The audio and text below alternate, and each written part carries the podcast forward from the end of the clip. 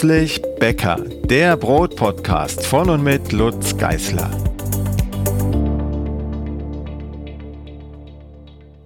Hallo und herzlich willkommen zu einer neuen Folge meines Podcasts. Und auf diese Folge bin ich besonders gespannt, denn ich habe einen Gast bei mir, ähm, allerdings nicht direkt neben mir sitzen, sondern über den großen Ozean hinüber bei mir sitzen, den ich schon sozusagen in meinen Bäcker-Kinderschuhen begleitet habe oder besser gesagt, er hat mich begleitet in Form seines Buches Brad.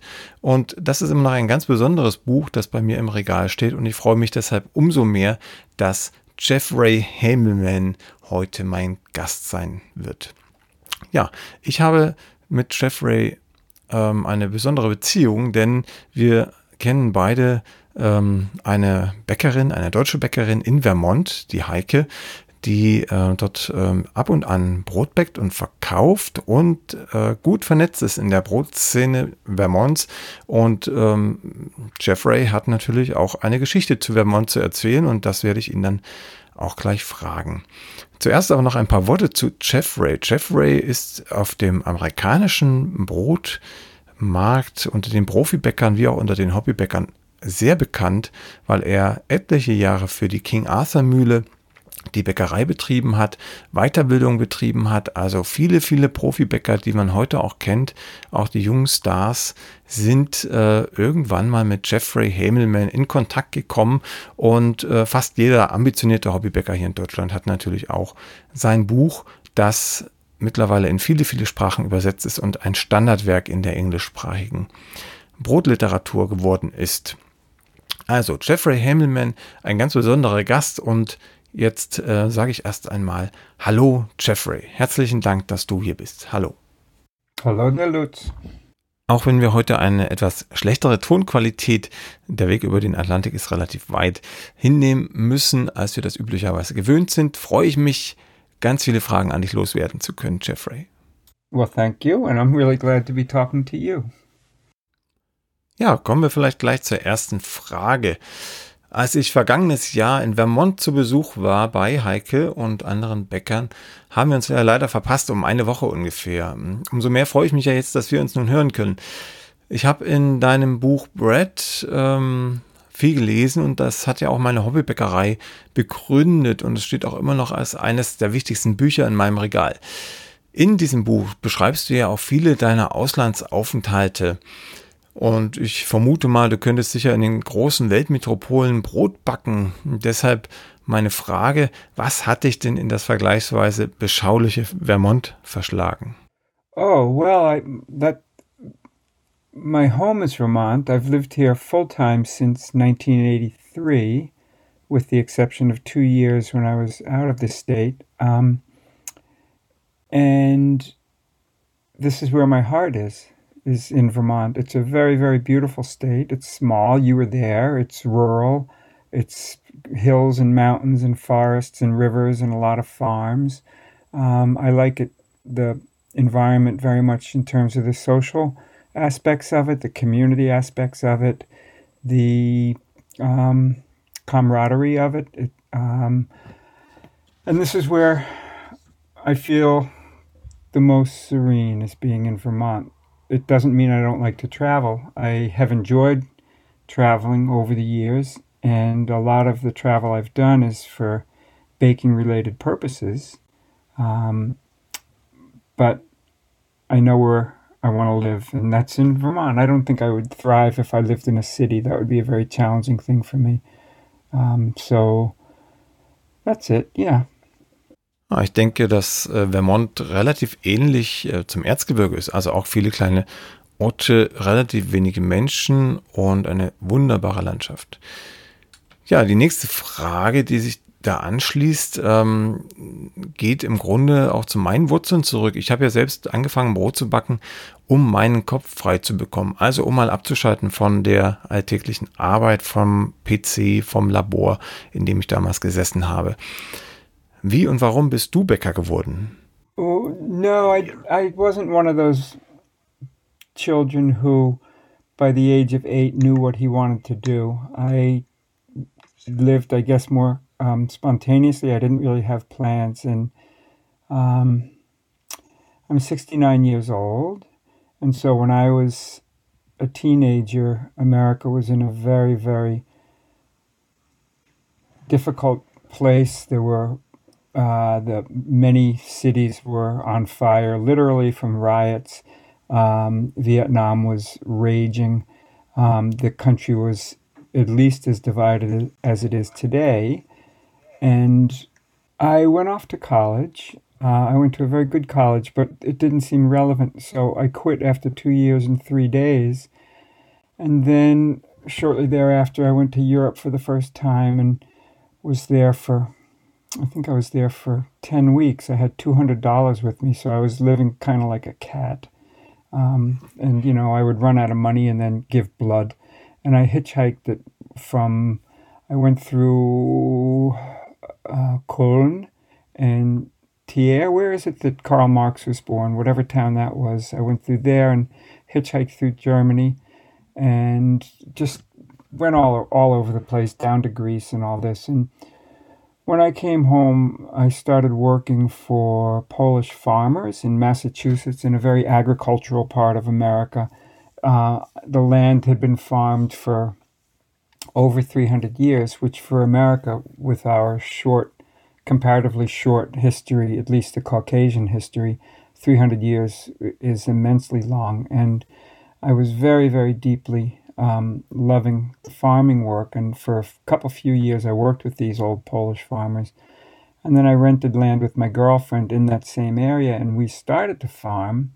And I loved the work, but we couldn't make any money. We were trying to be organic or bio, as you call it, um, in the mid 70s, and it was quite challenging. Um, so that didn't last too well. And so then I left and lived um, in an artist community for a year. I was hired to be the maintenance guy, so I got a paycheck of twenty dollars a week, which is I guess about fifteen euros a week plus room and board. Um, but it seemed great because at least I had a steady paycheck. Well, prior to going to the artist community, in the next town from where I was farming, a German woman had started a bakery, and I met her one day and had a long talk with her. It was a small bakery, um, and it was fascinating to talk to her. And this was the time when, like a lot of hippies, I was making homemade bread, and it was, you know, something that the goats might like, but it, I don't think it was particularly good in terms of flavor for humans. But um, anyway, it was that era. And so meeting this woman who was making true rye breads and all kinds of really wonderful products. That was a, a real eye opener for me. But then I went off to live in this artist community and I spent a year there. And then I knew I wanted to the valley. And I said to this woman, Susan Nagala, I said, uh, Bake for you? Would you hire me? Well, she had a pastry chef who was from Paris and she had a bread baker who was from Grenoble. So it was a lot of very French influenced baked goods. Plus, there were all the classic German things that she was contributing to the bakery. And I said, Would you hire me? And she very emphatically said, No, you can't bake. You're an American. And, and she meant it. So that was okay. And then I went back oh, a couple weeks later and I said, Susan, would you hire me? And she said, No, you can't bake. You're an American. And this went on for quite some time.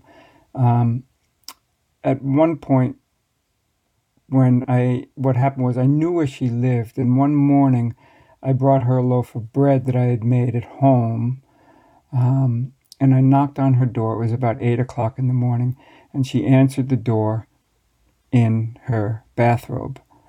And I said to her, Susan, would you hire me? And the only time she didn't say, You can't bake, you're an American, was then because instead she simply slammed the door in my face. So I wasn't getting much progress. But then one day I asked her again if she'd hire me. And then I knew I had won because the light kind of went out of her eyes and her shoulders kind of slumped. And she said, Okay but you'll have to make the pretzels. And I said, okay, I'll do anything. I'll do anything. So she hired me to make the pretzels. That was 400 a day. And then within a week, it was like, okay, do you remember that challah bread from your grandmother's recipe that you told me about?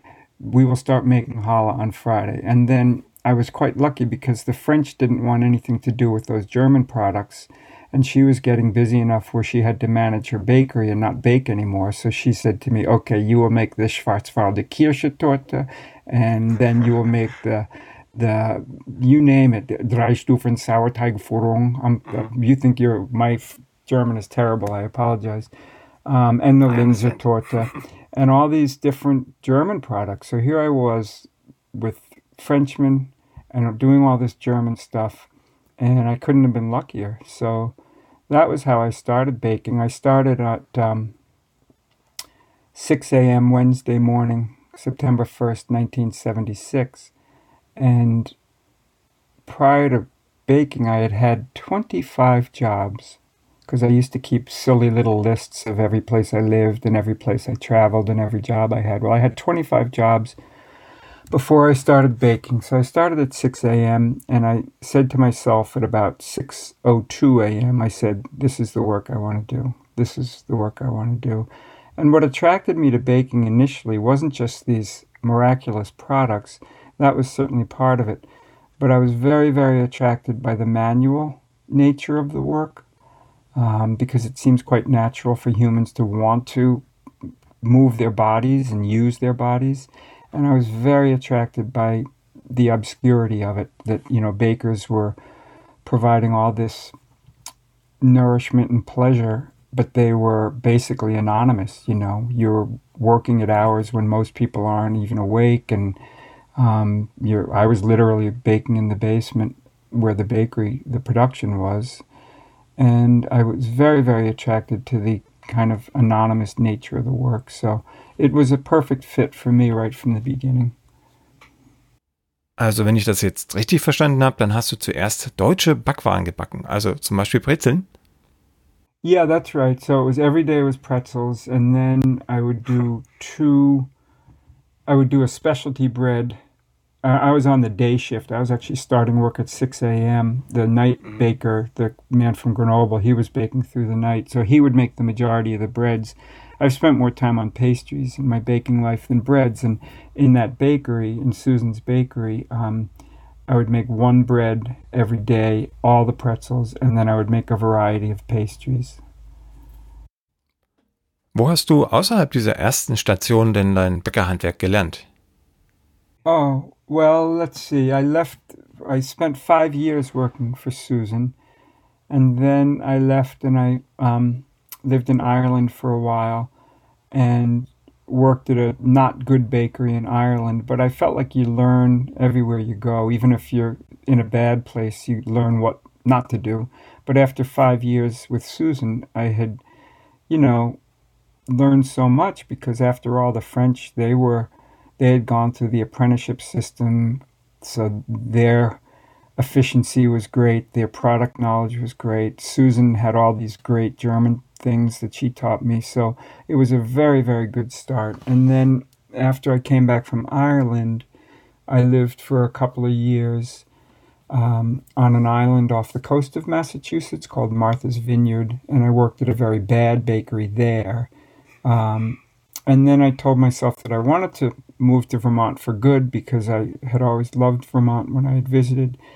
And I said, I'd like to start a bakery before I turn 33. And I wound up starting a bakery in southern Vermont um, when I was 32.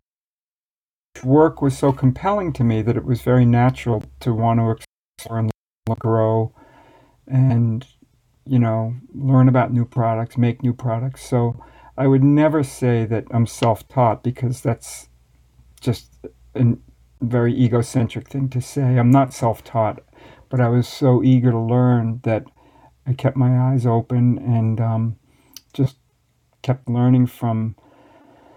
Oh, books were certainly very, very helpful to learn from, and you know, different people, different. You know, this was long before the internet, so there wasn't any of this. Um, you know, the Instagram type postings or YouTube things. So but I just loved it so much that it seemed so fascinating that it was natural to want to learn.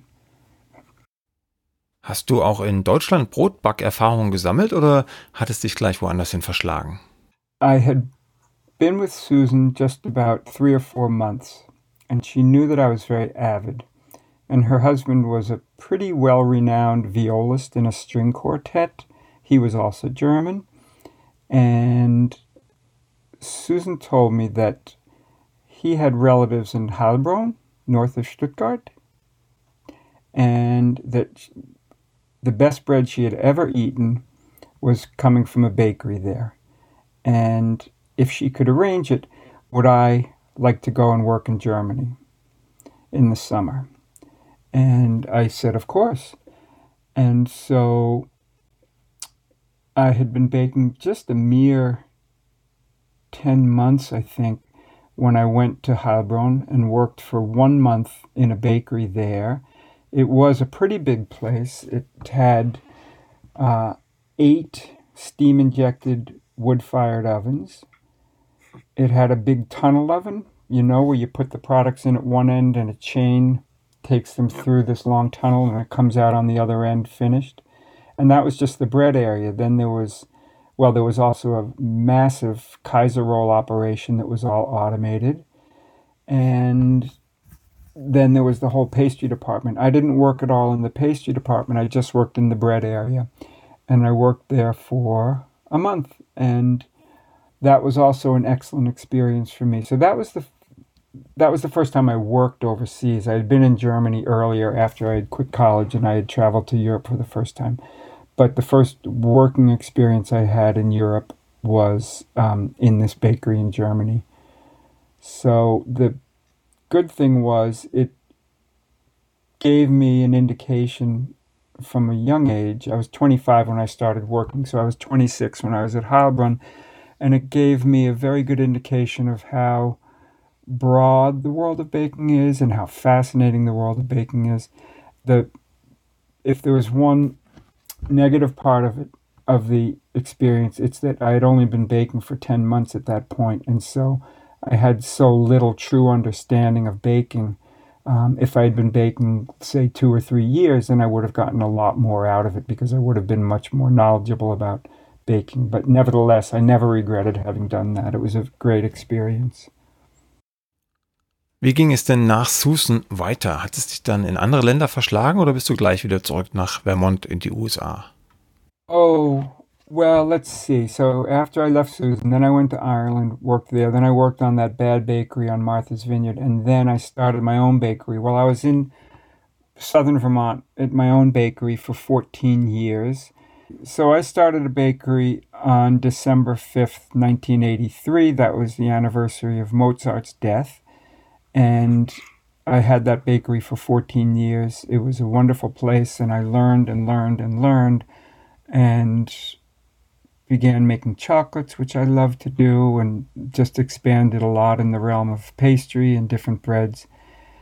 And I kind of always assumed that I would just, you know, be the baker, the baker for that town. It was only twelve thousand people, but it was a thriving town, and I just thought that would be my entire life. Well, it turned out that um, I, the woman I was married to, we had one of those divorces that just is completely irrational. It, it was too lengthy, it was too painful, it was too expensive, and all that. And when it was finally I over, it. I know it. too many of us know it. When it was over, her lawyer was um, slicker than my lawyer, and she wound up getting the bakery. So I had to leave um, my own bakery, which was a little tough. Um, but it, I had been asked by the Culinary Institute of America, which is one of the better culinary schools in the U.S.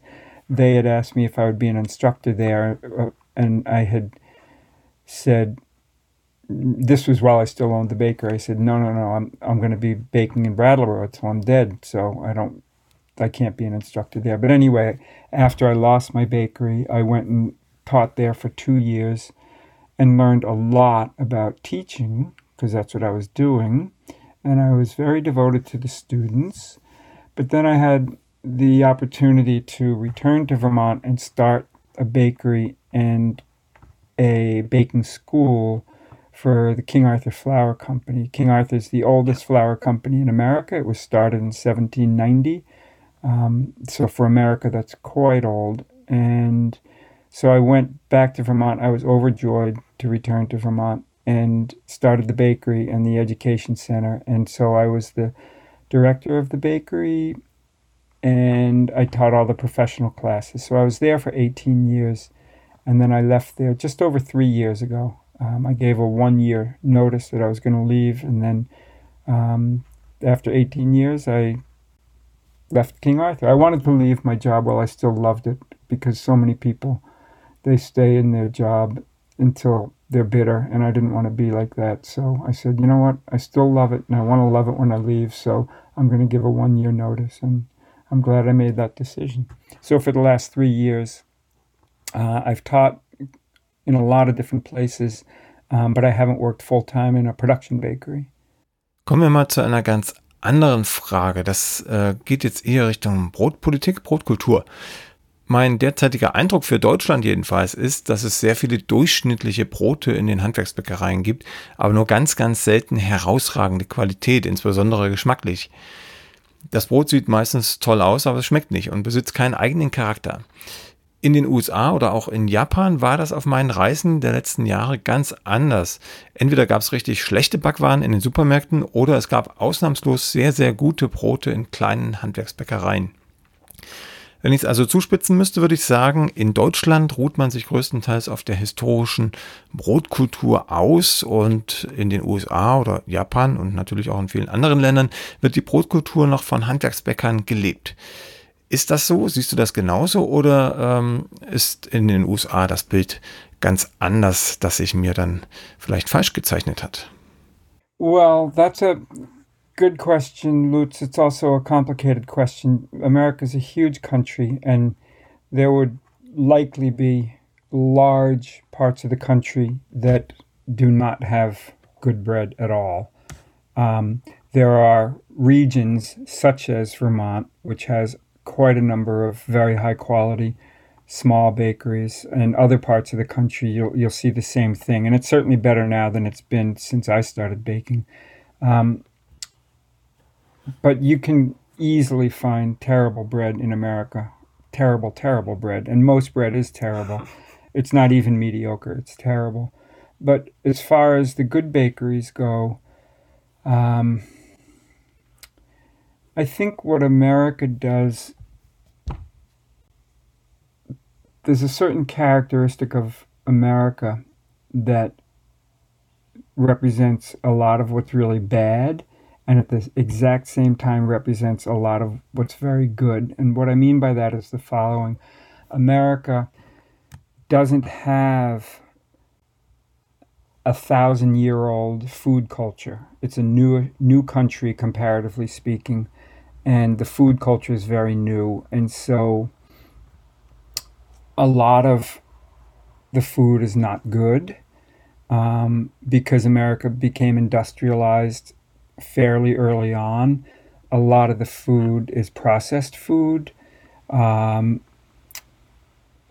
that certainly is the case with bread. Um, and so america really does a lot of bad food. At the same time, because America doesn't have a long food history, it means that people who do want to make good food, they very freely look at other countries to see what they're doing well, and then they personalize it and give it a sort of an American spin on it. So, for example, um, Americans who are eager and want to learn and grow, they very readily will say, Oh my gosh, look at these incredible things coming from Germany. I want to learn how to make those. And if they're conscientious, they can learn how to make them quite well. And then they'll say, Oh my gosh, look at this product from Spain. I want to learn how to make that and they'll do that. Oh my gosh, look what the French are doing. Look what the Italians are doing. Look what the Russians are doing.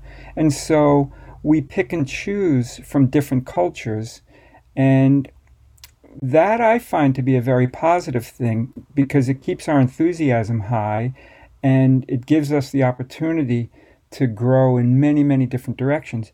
And this is fairly unique because maybe it's changing now, but I think it was very rare for French bakers to say, oh my gosh, look at all those beautiful German rye breads. Let's go make those. Or for Germans, until perhaps quite recently, German bakers weren't saying, oh my gosh, I had an incredible baguette in Paris. I think I want to start selling baguettes. So most European countries stay within their own borders because they do have a very old food culture. Whereas America, you know, just do what you want. And so it, it goes both way in America. Does that answer your question? Ja, das ist interessant. Der Unterschied ist also einfach der Blick über den Tellerrand, vermutlich. Da schließt sich vielleicht gleich die nächste Frage an. Ein großer Unterschied zwischen Deutschland und den USA ist ja der Meisterzwang, den du sicherlich auch schon kennengelernt hast auf deinen Reisen. Bei uns darf ja nur selbstgebackenes Brot verkauft werden von derjenigen Person, die zuvor auch eine Meisterausbildung absolviert hat. Das heißt, ich selbst als Hobbybäcker dürfte gar kein Brot verkaufen in Deutschland, wenn ich nicht den Meister absolviert habe oder einen kleinen Querweg findet, der sich teilweise in Grauzonen darstellt. In den USA, das ist der große Unterschied, darf jeder Brot verkaufen, der sich an die allgemeinen Hygieneregeln hält. Siehst du das jetzt als Vorteil für eine lebendige Brotkultur oder wünschst du dir sogar manchmal ein System nach Art des deutschen Meisterzwangs in die USA hinein? I can um, put out a sign at the end of my driveway that says auto repairs here. Bring your car and I'll fix it. Well, I probably couldn't even find the spark plugs but nothing prevents me from putting out a sign saying, I'll fix your car for you. Um, same thing, you want to say you're a baker? You don't have to prove anything. You don't have to go for any training whatsoever. You just start a bakery and nobody's going to stop you. Yeah, you'll be inspected and all that, but you don't need any schooling. You don't need an apprenticeship. You don't need to prove to the state that you have learned not just academically, but also uh, the methodology of baking. In America, there's no regulations whatsoever like that. Um, this is one of the things about, I think the French also, you have to have a CAP, a, a certificate of aptitude, basically, before you can start a bakery. I'm pretty certain that's a requirement there. Yeah, yeah. Um, and that's so much better in so many ways. And that too can have a couple of different directions of consequence. So, for example, America doesn't have an apprenticeship system for most any profession at all. This can be viewed as being very, very negative because you don't get proper training, you just open up your shop. Well, in Europe, I don't know if it's still a requirement, but certainly for an awful long time, when you're 14 years old, you start your apprenticeship. And you do that for a while. And so that means the quality of your education can be extremely high. What else does it mean? Well, it means that you're being kind of pointed in one direction as a very young child, a 14 year old. And maybe you also give up certain freedoms or certain abilities to look broadly and with peripheral vision to see what else is there in the world. So that goes both ways. When I worked for Susan, the Parisian pastry chef was a very bitter man. He was very skilled, but very unhappy. He was 35 years old, and he had been baking for 21 of his 35 years. So, in a sense, there are great, great benefits to the apprenticeship system, but from another perspective, you give up your youth. You don't experience 15, 20, 30 different jobs and then decide what you want to do. You pretty much, when you're way too young to really know what you want to do with your life, you're put into a certain track and I guess you stay there. So, like many things, there's different perspectives on it. Ehrlich gesagt wünsche ich mir manchmal das System der USA, was jetzt die Bäckereilandschaft angeht, für Deutschland. Denn ich habe den Eindruck, dass das Meistersystem, der Meisterzwang, die wahre Brotkultur, die guten Brote einfach behindert oder sogar verhindert für die deutschen Gaumen. Ähm, und ich glaube, ich erzähle da gar nichts so Falsches, wenn ich sage, dass einige Hobbybäcker tatsächlich mehr Wissen und ähm, mehr Verständnis für ein gutes Brot haben als manch ein Handwerksbäcker, der das tatsächlich gelernt hat oder gelernt haben soll in der Schule. Es gibt natürlich auch das Gegenteil, aber die Hobbybäcker-Szene, die ist schon recht äh, intensiv dabei und äh, die dabei, die Themen aufzuarbeiten, die manch Handwerksbäcker und auch manche Berufsschule und auch natürlich die Handwerkskammer links liegen lassen. Wie ist das in den USA? I think in America too, it's home bakers who very, very often are much more enthusiastic than professional bakers. You know, if you want to look at it from the fairly narrow perspective of industrial bakers versus quote unquote craft bakers. The craft bakers, they might be always looking to learn and grow and learn and grow. Um, and that would be the same as the real passionate home bakers. So, just like in Germany, a lot of the best baking comes not so much from the industrial bakers, but from the home bakers. And look, I mean, I don't imagine your book, your books are part of the curriculum for the German system of training bakers, but your book that you sent me is so magnificent, and as I've been told, it's very, very, very successful. So you have an audience of people who are in that category of they love what they're doing, they want to learn more, they want to grow, they want to explore. So in that sense, America is very, very um, parallel to what's going on in Germany. Jetzt haben wir gerade erzählt, dass es in den USA kein Meistersystem gibt, kein Meisterzwang gibt. Und jetzt habe ich gelesen, dass du den Titel als einer der wenigen Bäcker aus den USA ähm, Certified Master Baker hast. Ähm, wie ist es dazu gekommen und was hat es mit diesem Titel auf sich? Well, there's a trade organization called Retail Bakers of America. And when I was working as a culinary instructor at the Culinary Institute of America, um, the administration said that anybody that wants to try out for a certified master baker, the school would pay the fees to do that. And normally I would not have any interest in that particularly, but I thought, well, yeah, why don't I try out for that and see how I do because it'll be interesting to see how I how qualified I am in relation to my peers.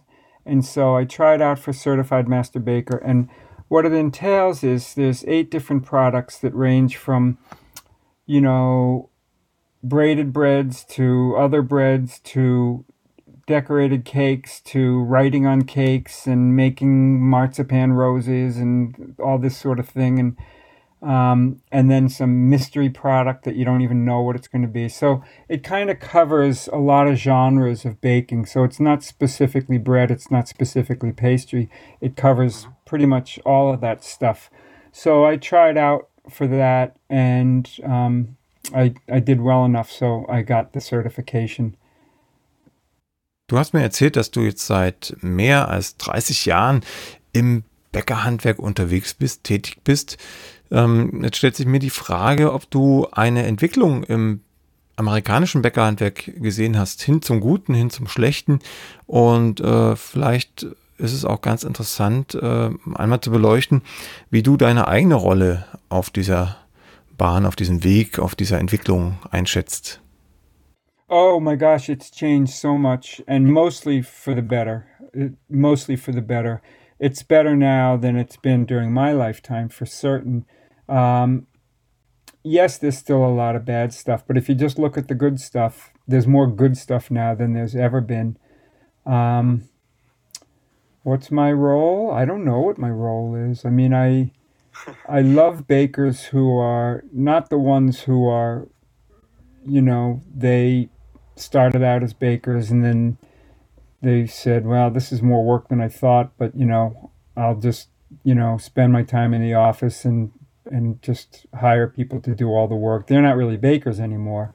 My heart lives with um, the people who are at the bench doing the work um, with a good attitude and with good skill. Um, and they're there for years and sometimes decades. And um, they're the they're the real foundation. You know, if you look at a tall skyscraper, Lutz, why is it being held up? Well, it's being held up by what you don't see. It's being held up by a really sturdy foundation. And in the same sense, maybe I'm getting a little bit too inaccurate or poetic here or something, but it always seemed to me that bakers are the foundation. In a sense, they were the foundation of society when people got such a great percentage of their calories from bread products. Well, now we don't get so many calories from bread products, but I still like to think of bakers as this foundational and very fundamental and very essential part of society. Hat es im Laufe der Jahre deiner Bäckertätigkeit äh, eine Person gegeben, also einen Bäcker oder vielleicht auch nur eine Backphilosophie, ähm, die dich nachhaltig beeinflusst hat, nach der du auch heute noch ähm, lebst oder deine, dein Handwerk verstehst? What impresses me is individual bakers who I've met who just really have the great spirit and so, for instance, I was at a wonderful baking event in Spain a couple of times, and the second time I was there was last October, and one of the people who was part of it was a young woman who had just begun baking, but her attitude and her desire to learn and her willingness to work hard was just so remarkable. So it's not one national baking philosophy or style of bread that gives me a philosophy. I guess my philosophy is formed by my interactions with bakers, most of whom, you know, they're just always going to bake and they're never going to have a big fancy name associated with them, but they're they're just dedicated and they work with great integrity and that's what makes me feel very strong and positive about the world of baking is that there are so many wonderful committed people who just do the work with great attitude and good skill um, because they love the work and they know the importance of the work. Ja, das kann ich gut nachvollziehen. Und äh, solchen Personen bin ich auch schon begegnet und äh, die haben natürlich auch immer noch Einfluss auf meine Art, Brot zu backen. Ähm, ich frage vielleicht nochmal andersherum und ein bisschen zugespitzter. Bist du ein Sauerteigbäcker oder ein Hefebäcker? I'll answer that in a second because another thing occurred to me about my baking philosophy. I guess if I had a philosophy, it's that the world of good baking um, is always in evolution, is always improving. At least that's my hope and my wish. And when okay, so I wrote a, one book about bread making, and one of my motivations, a very big motivation, was the following: there were not really any good bread making books that had been written in English, and I had at the time when I started the writing, I had been baking for 25 years and I had been teaching for several years.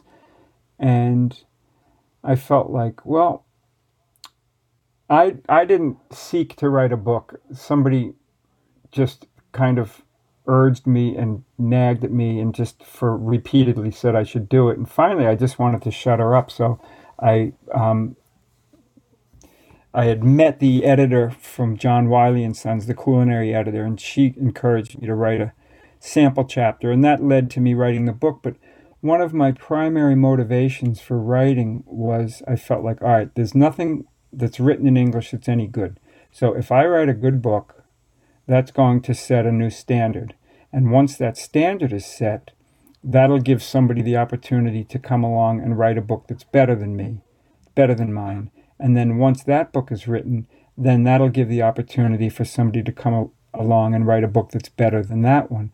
And so I just looked at it as this continual evolution so that the world of baking would get better and better.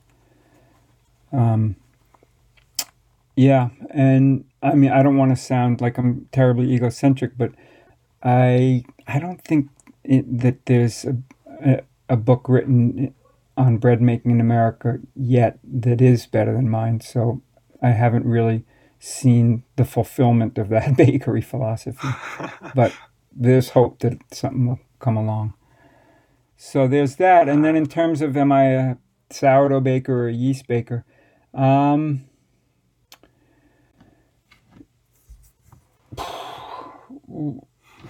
one of the characteristics of a lot of American bakers, kind of the new generation of bakers, is that it seems like they can't just call themselves a baker. They have to call themselves an artisan baker or a craft baker or something that's really kind of elevates them somehow. And I've always just looked at the word baker to be very noble.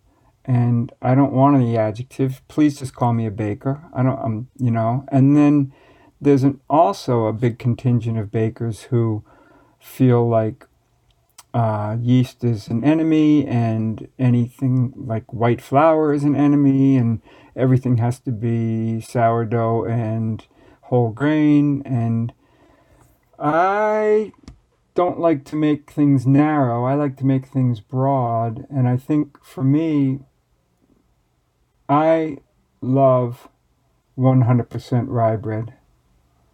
And oh, less so. That's my, my favorite. Yeah, less so I love, but not as much as 100% rye, but I love 100% whole wheat bread.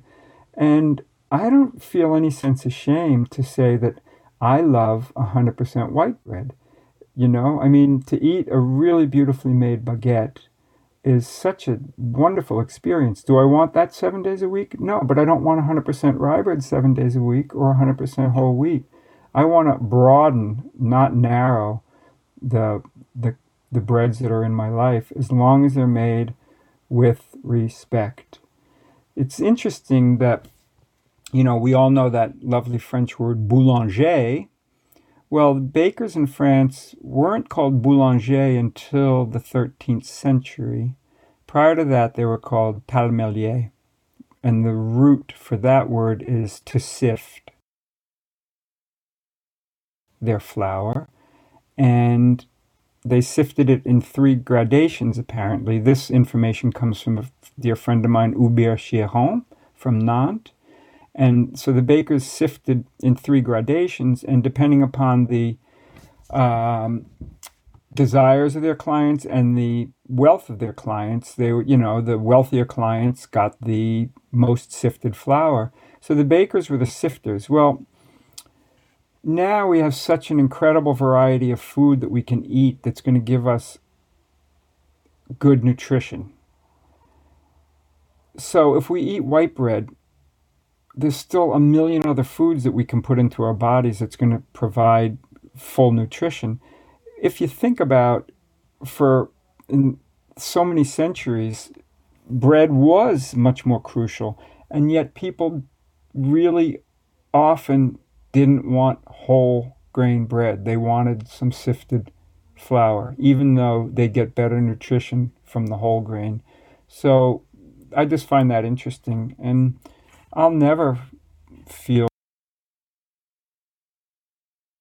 yeasted breads. In fact, I would prefer a yeasted baguette to a naturally leavened sourdough baguette any day of the week. Wir unterhalten uns ja nun gerade mitten in der größten Pandemie seit Jahrzehnten. Das Coronavirus hat aber ja nicht nur negative Auswirkungen gehabt oder hat es noch, sondern es hat ganz viele Menschen in Deutschland jedenfalls dazu gebracht, über ihre Grundbedürfnisse neu nachzudenken. ein Grundbedürfnis in Deutschland scheint Brot zu sein.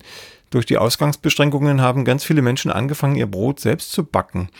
Mehl war ausverkauft, Hefe war ausverkauft. Ist das in den USA auch zu beobachten gewesen oder sogar noch zu beobachten? It's a little strange, but when the virus came to America, the first thing that vanished, this is really strange, was toilet paper. Yeah, in Germany too. Really? Huh. But then within a month or so, you could actually buy, I think just online, you could buy toilet paper, and every sheet had um, a picture of Donald Trump on it. this is true. I bought a roll of it, so I can tell you that it's true. But in any event, the second thing that vanished was flour, along with yeast. Just gone, gone. And even big flour companies, um, like King Arthur, for example, they had to cut off some of their wholesale customers. It wasn't that there wasn't enough flour in the country, it's just that the whole process of getting the flour to the customer, um, there were too many bottlenecks in it. But yeah, people started baking, and I can tell you that um, at the King Arthur Bakery, at the King Arthur store, I should say, they were selling over a hundred 25 kilo bags of flour per week to people. That's a lot of flour for a home baker. Yeah. That's the situation is better now, so there's plenty of flour. Ja, spannend. Dann scheint das Verhältnis der Amerikaner zum Klopapier und zum Mehl gar nicht so verschieden zu sein zu den äh, Verhaltensweisen der Deutschen. Kommen wir mal noch zu einer anderen Frage. Ähm, du hast ja nun seit Jahrzehnten Hobbybäcker und Profibäcker ausgebildet. Hast du da über die Jahre so eine Art generellen Tipp, allgemeinen Tipp ähm, entwickelt, den du jedem angehenden Hobby- oder Profibäcker mit auf den Weg geben würdest? Um, well, certainly if if people are keeping a sourdough, then that would be a main piece of advice would be feed your sourdough. Um, I just completed an experiment, and you're you're a very scientific man, and so you maybe have tried this too. So the sourdough that I have, when I was leaving my first baking job, working for Susan Nagel, um, in 1980, she said to me, Would you like me to show you how to make a German style rye sourdough? And I said, Sure. I thought there might be some sourdough in my future. So I started making a sourdough on August 28th, 1980. So it's just about 40 years old. And um, that's the sourdough that I used for you know, all the years I owned a bakery, and that's the sourdough that was the backbone for the King Arthur Bakery, and et cetera, et cetera. And I still have that sourdough, and I feed it seven days a week, and I don't refrigerate it at all unless I'm traveling. Uh, and I keep some dried sourdough as a backup, and every year I refresh it and reactivate it and then dry it again. Um, and I have always said in class you should feed your sourdough ideally daily because a lot of people they want to have a sourdough but they you know they, they don't bake that often uh, so they leave it in the refrigerator for weeks at a time and then they take it out and make their bread and but I've always said look how would you feel if you only ate once a week huh not too good so it's the same with the sourdough plus on the extended cold is going to change the pH, it's going to change the properties, the microorganisms in the sourdough. Well, I would teach that, but I actually never looked into it or anything. So I decided, oh, two months ago, I said, you know what? I'm going. Actually, it was probably three months ago. I said I'm going to the sourdough that I that I feed once a day, my rye sourdough. Um, and leave out all the time. I'm also going to every Sunday. I'm going to I'm going to feed feed the culture the same feeding, but then I'm going to let it ripen until the next morning, and then I'm going to refrigerate it for the rest of the week.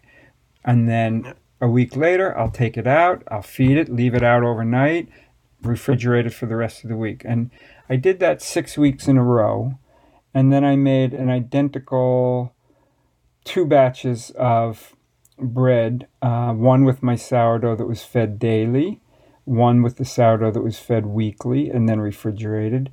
And I was very, as far, insofar as I'm able, I was very scientific in my approach. And it was a bread naturally leavened, just sourdough, with 67% rye flour, 33% white flour. And I have a mill, so the rye flour was milled the day that I made the sourdough. Um, and I just compared it the whole way through, and it was indisputable that the volume was significantly better with the sourdough that was fed daily, and the flavor was better too.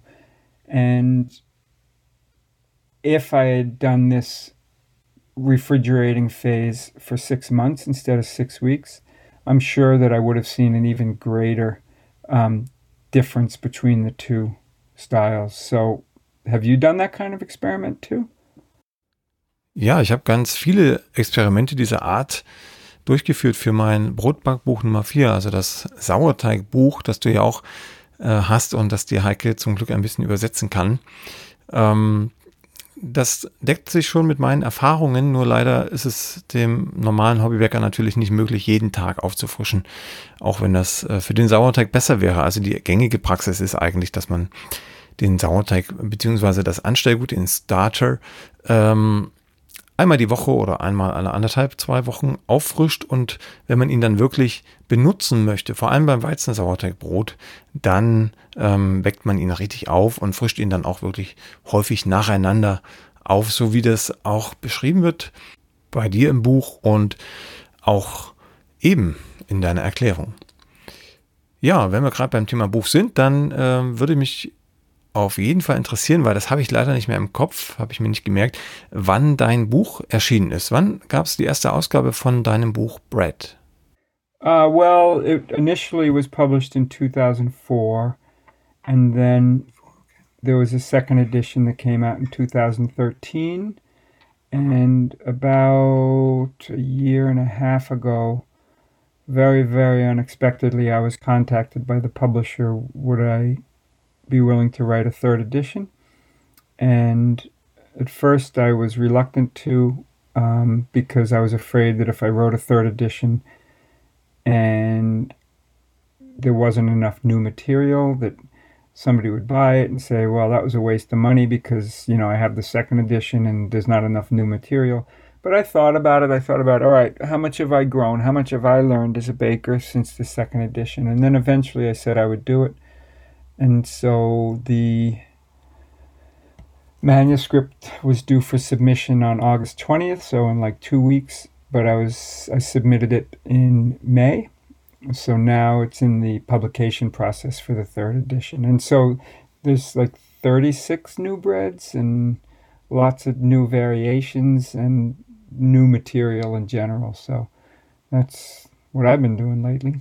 Oh, und das ist eine wichtige Information. Ich muss mir das Buch dann unbedingt kaufen. Ähm, einfach, weil es neue Dinge enthält und natürlich auch, um meine kleine Bibliothek aus Brotbackbüchern zu vervollständigen. Ja, ich habe ja an meinem eigenen ersten Buch gemerkt, dass es so ziemlich viel in Bewegung gebracht hat in meinem Leben. Und deshalb an dich die Frage, ging es dir mit deinem ersten Buch ähm, auch so? Was hat es verändert? Hat es überhaupt irgendwas verändert in deinem Leben?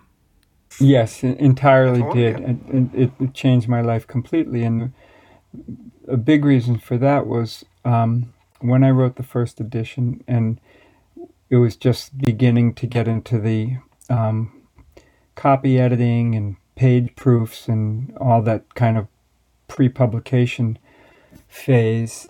And I said to the editor, um, I think the book should be anonymous. There shouldn't be a name on it. And the editor thought I was crazy. And I said, but wait a minute, come on, think about it. It's about a topic, it's not about a person. And the only time that they vetoed me was that. They said, no, we're not going to allow that. And in retrospect, I'm really, really so glad and grateful that they did veto me because um, as a result, I've I've well, I've been on my my sourdough and I have been on six continents, and I've done a lot of teaching, and I've met some extraordinarily wonderful people.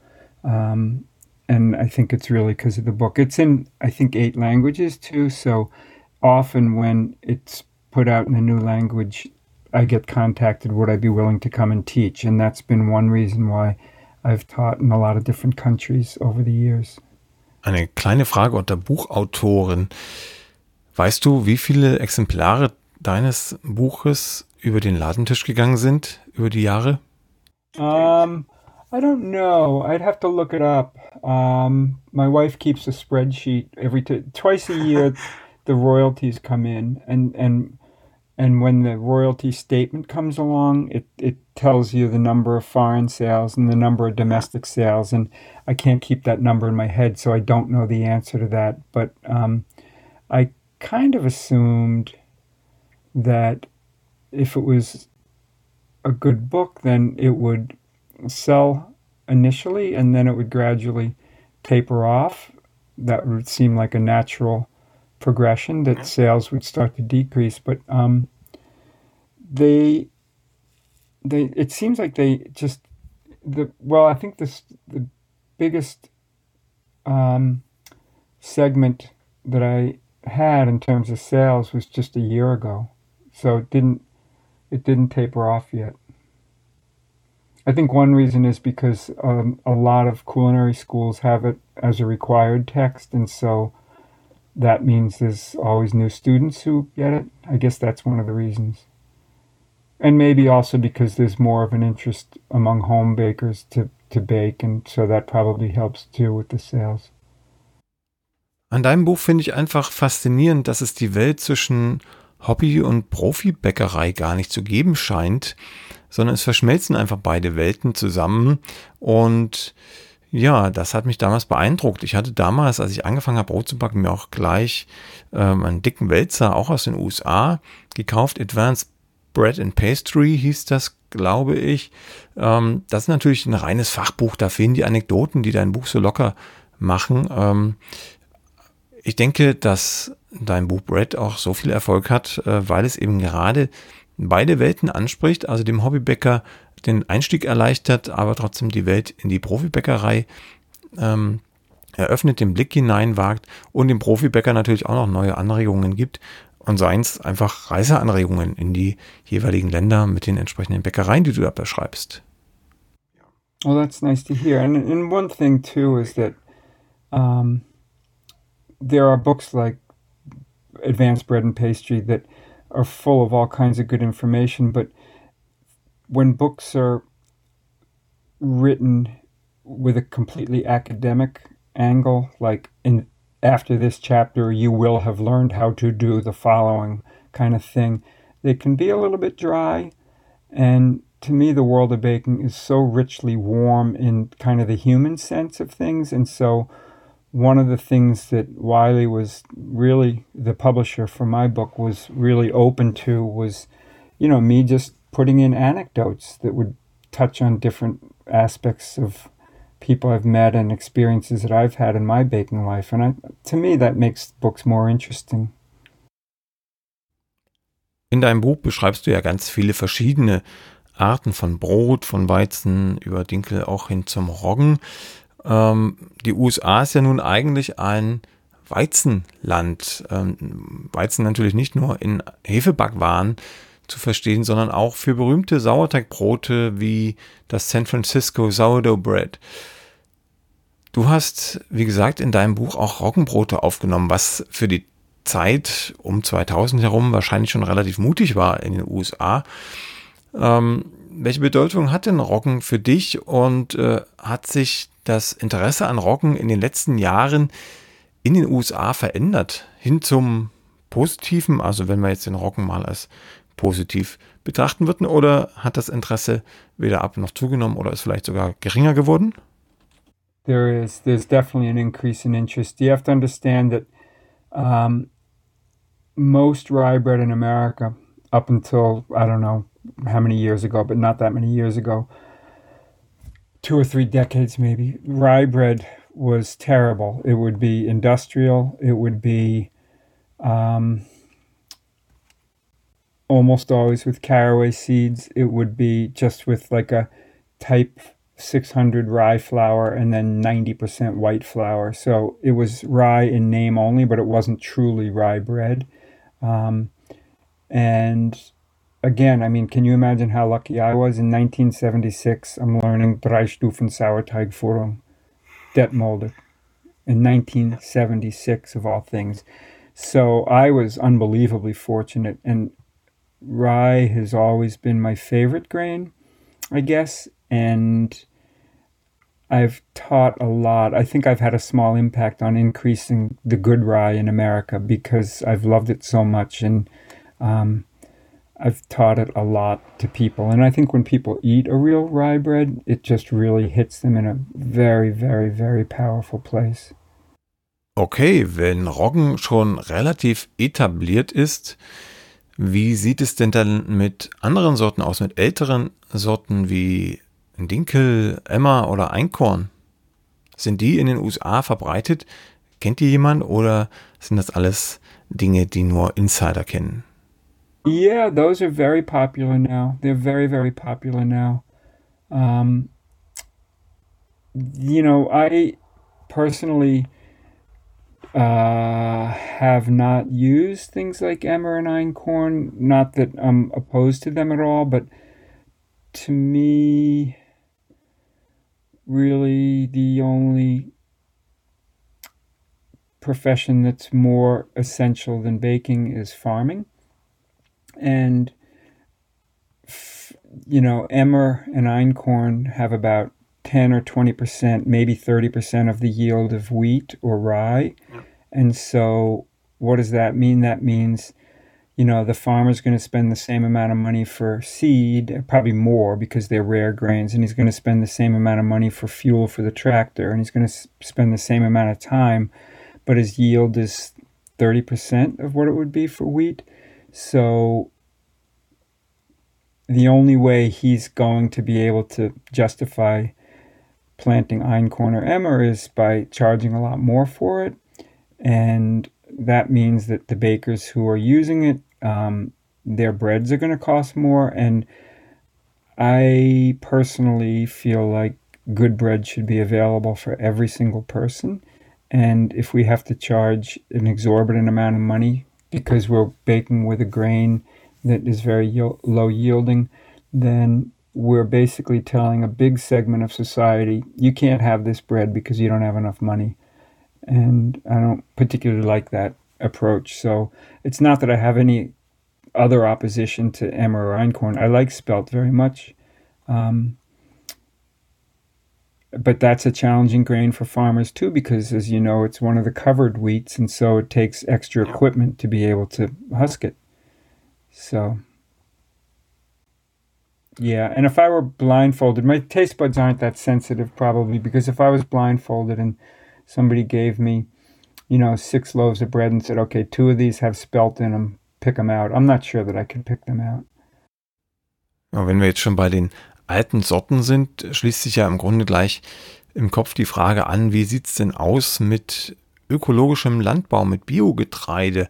Als ich in Vermont war, da hat sich mir doch äh, zu, zu meinem Erstaunen gezeigt, dass ganz viele Bauernhöfe dort Organic am Schild stehen hatten, also Bioland. Höfe waren, Biobauernhöfe waren.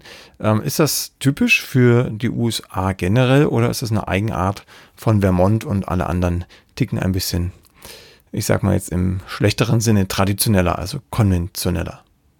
I think you can pretty much find them anywhere if you want, in most places. Um, the I don't know the current stats, but I know the percentage of grains that are grown that are organic is way less than 10%.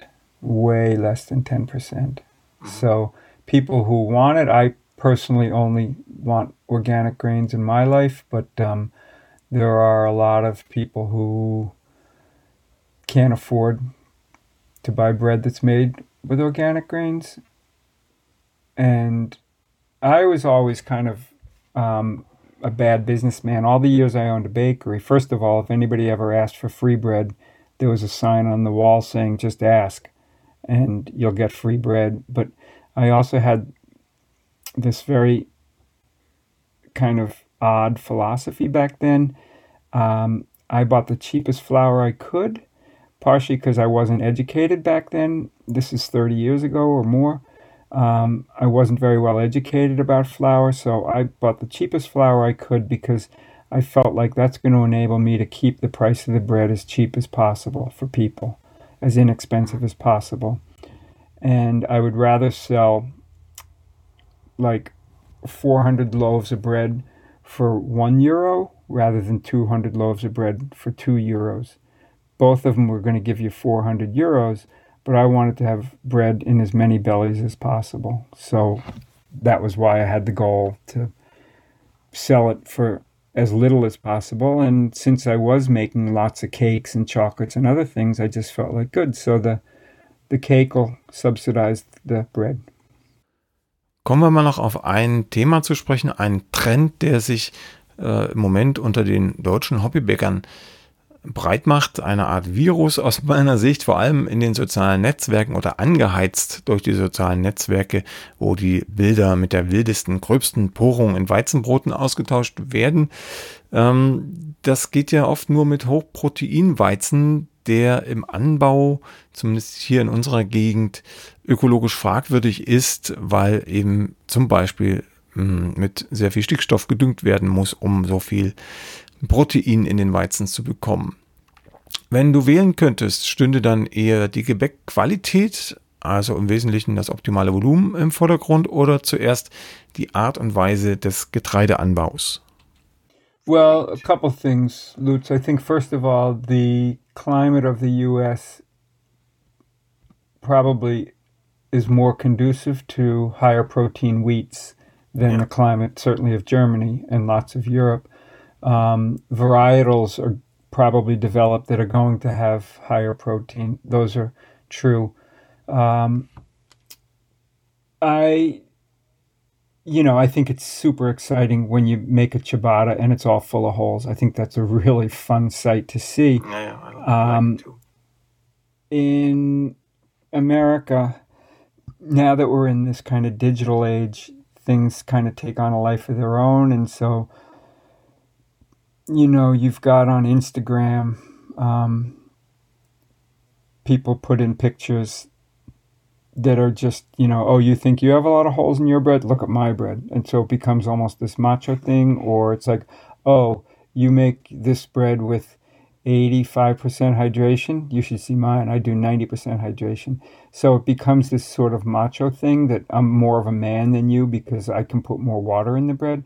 Well, up to a point, you know, if it's better to have a little extra water because the flour can express itself a little better compared to a dry dough and all that stuff. But water for water's sake doesn't make any sense. Holes for holes' sake doesn't make any sense. So there a lot of kind of Instagram type bakers, they really have taken this to places where it, it doesn't necessarily need to be. So leid es mir tut, äh, wir haben jetzt schon über eine Stunde lang miteinander gesprochen. Äh, wir müssen zum Ende kommen und äh, eine Frage möchte ich nicht lassen. Äh, wir werden jetzt nicht auf dein langes Bäckerleben zurückblicken, sondern in die Zukunft. Du bist ja noch ein junger Mann und ähm, da gibt es sicherlich noch einige Projekte. Bei King Arthur bist du ja meines Wissens nicht mehr so aktiv, hast dich ein bisschen rausgezogen. Aber was möchtest du noch lernen oder leben oder was sind deine nächsten Pläne, wenn du an Teig denkst? When I left King Arthur, I continued to teach the professional classes because there wasn't anybody um, who was capable of taking on those classes. So I was teaching about six weeks a year, um, usually spread out by a month or so, um, maybe more than six. I can't remember now. And I had teaching engagements at a wonderful place. The French Pastry School in Chicago is a great school, and this and that kind of thing. Um, well, just as it is for everybody. I mean, my life is now completely changed. So there hasn't been really anything going on this year since the virus hit. Um, so I don't know what's in the future. I have taught six classes over the last couple of years in Russia, and that's been a very profound experience for me. And I was scheduled to go back in September. Well, that won't happen. And we'll see if I have the opportunity, I'll go back and we're talking about next year sometime if things calm down. Um, I love teaching. I love engaging people. I love it when I feel like I'm helping people grow as bakers. Um, so I hope my teaching days aren't done. Um, my learning days certainly aren't done. I've been learning a lot from a lot of different people over the last few years, which is a great feeling, of course. So I hope I have the opportunity to teach more and learn more and share more. Those are my goals. Das klingt großartig und ähm, ich hoffe dann mal ganz uneigennützig, ähm, dass wir uns auch einmal wirklich persönlich sehen. Wir haben uns ja letztes Jahr um eine Woche verpasst, leider. Ähm, und dass ich was von dir lernen kann. And you will teach me too, Lutz. I'm sure there's an amazing amount that I could learn from you. Das sollten wir drauf ankommen lassen, Jeffrey. Ähm, wenn Corona uns wieder reißen lässt, vielleicht im nächsten Jahr. Hab ganz vielen Dank, Jeffrey, für die Zeit, die du uns hier, also meinen Lesern und mir, geschenkt hast. It's a pleasure. It's a real pleasure, Lutz. Thank you. Mach's gut, auf bald, Jeffrey. Tschüss. Keep well, okay? Yeah. Thank you. Too. Thank you. Bye, bye. Bye. Die nächste Folge von Plötzlich Bäcker, dem Brot-Podcast, gibt es ganz bestimmt. Wenn du bis dahin meine Arbeit am Blog oder für diesen Podcast unterstützen möchtest, dann klicke dich auf plötzblog.de slash unterstützen. Vielen Dank.